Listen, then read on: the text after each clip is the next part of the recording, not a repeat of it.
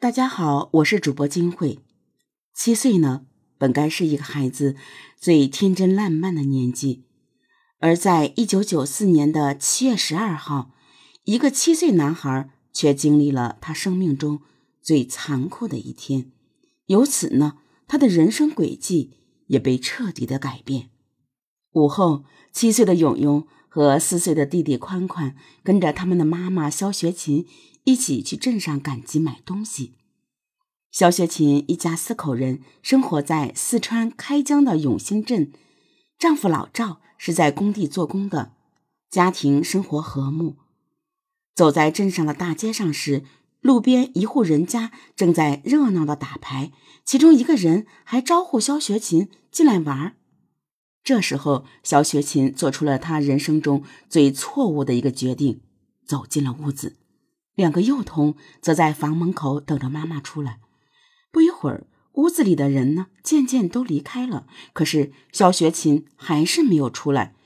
两个孩子正等得有些不耐烦了，忽然屋里传来了激烈的打斗声和吵闹声。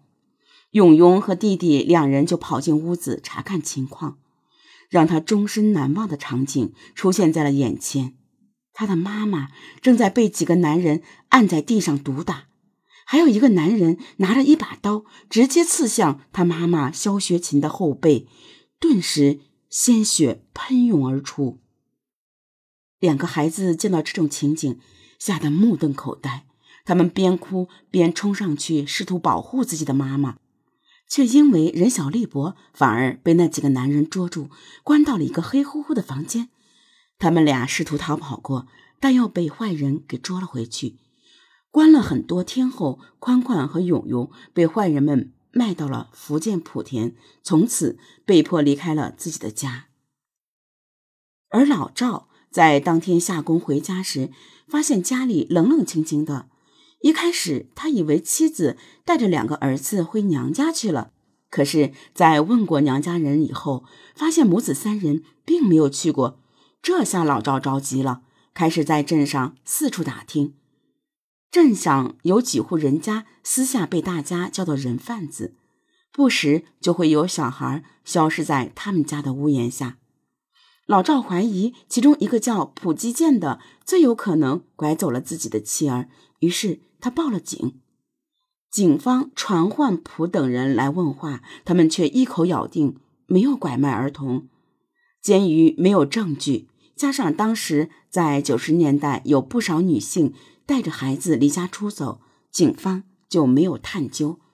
而老赵也认为自己的妻子带着儿子远走他乡了。老赵原本温馨的小家庭瞬间破裂，他的父母也因为受打击太大，相继去世。找了两个月后，老赵在家谱中记下，母子带起跑了。到了福建以后，永永和宽宽先是在一个叫阿和的中间人家里。住了几个星期，然后很快分别被不同的人家买走了，从此音信全无。在被卖到异乡的岁月里，永永一直无法忘记那个下午发生的罪恶。母亲生死不明，自己和弟弟也分开了，而养父一家又时常毒打虐待他，让他坚定了迟早有一天要找到自己亲生父母的想法。于是，永永用画笔画下了自己印象中目击到的场景。长大后的永永前往了广东，并成为了一个雕玉工。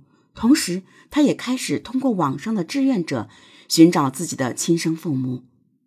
通过多方努力，以及凭借自己在吃川菜时吃到的折耳根和腊肠，永永承认自己的家乡应该是四川。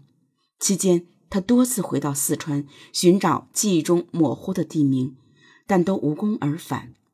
当地的报纸也对他进行了长篇报道，而就是这个报道为永永终于找到自己的家埋下了伏笔。老赵在家庭破碎后也前往外地打工，于是这篇报道让肖学琴的家人看到了。由于母子三人同时失踪是十分罕见的情况，事发时间也十分接近。肖学琴的家人很快就确定永永就是他们家的大儿子，于是他们就联系了志愿者。很快，老赵也接到了亲戚的信息，赶回了四川。永永第 N 次踏上回四川寻家的道路，这一次他终于回家了。经过 DNA 鉴定，永永和老赵确实是父子关系。永永把当年亲眼所见的事情告诉了父亲和家人，于是，在相认的当天下午，父子二人就前往派出所报案。那么接下来就到了让那些犯下罪行的恶人被绳之以法的时候了。然而，除了拐卖这一事实清晰、证据充足以外，永永所看到并记录下的肖学琴被伤害的场景，没有任何实质证据能够证明。警察呢，决定从拐卖链条入手，逆向探寻发生在十九年前的事实真相。首先要找的就是那个莆田的中间人阿和。永永对于阿和的回忆只限于他们家的二楼有一间佛龛。警察到当地多方寻访，终于锁定阿和是个外号，只知道他来自莆田高阳村。然而这个村很大。分了许多个大队，房子呢也全是新盖的。永永在村里找了整整一个星期，也没有找到和记忆吻合的房子。而现在找到阿和的唯一可能，就是通过他的养父。警方在对他的养父进行教育后，养父和永永一起继续挨家挨户的找着阿和。终于，他们找到了。而通过阿和，警察很快顺藤摸瓜找到了当年将永永和宽宽卖到福建的人贩子，就是当年那个曾经被怀疑的普吉健。这个普吉健曾经以拐卖儿童被判入狱，刚刚出狱又被警方抓获。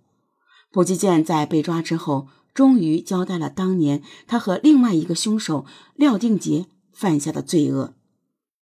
当天下午。二人残忍地杀害了肖学琴，并且将其分尸，装入三个编织袋，埋入普吉健家院子里。后来，普曾经挖出两个袋子的尸骨进行焚烧，剩下一个袋子，他忘记埋在哪个位置，就作罢了。于是，警方开始在普吉健的院子里进行掘地三尺的挖掘。在第三天的傍晚，警方在菜园的青草之下，终于找到了肖学琴的遗骨。普吉健、廖定杰以涉嫌故意杀人罪、拐卖儿童罪被逮捕，中间人郑志宪也以拐卖儿童罪被逮捕。其中嫌疑犯的犯罪事实，警察仍在进一步调查中。最后呢，警察也找到了永荣的弟弟宽宽。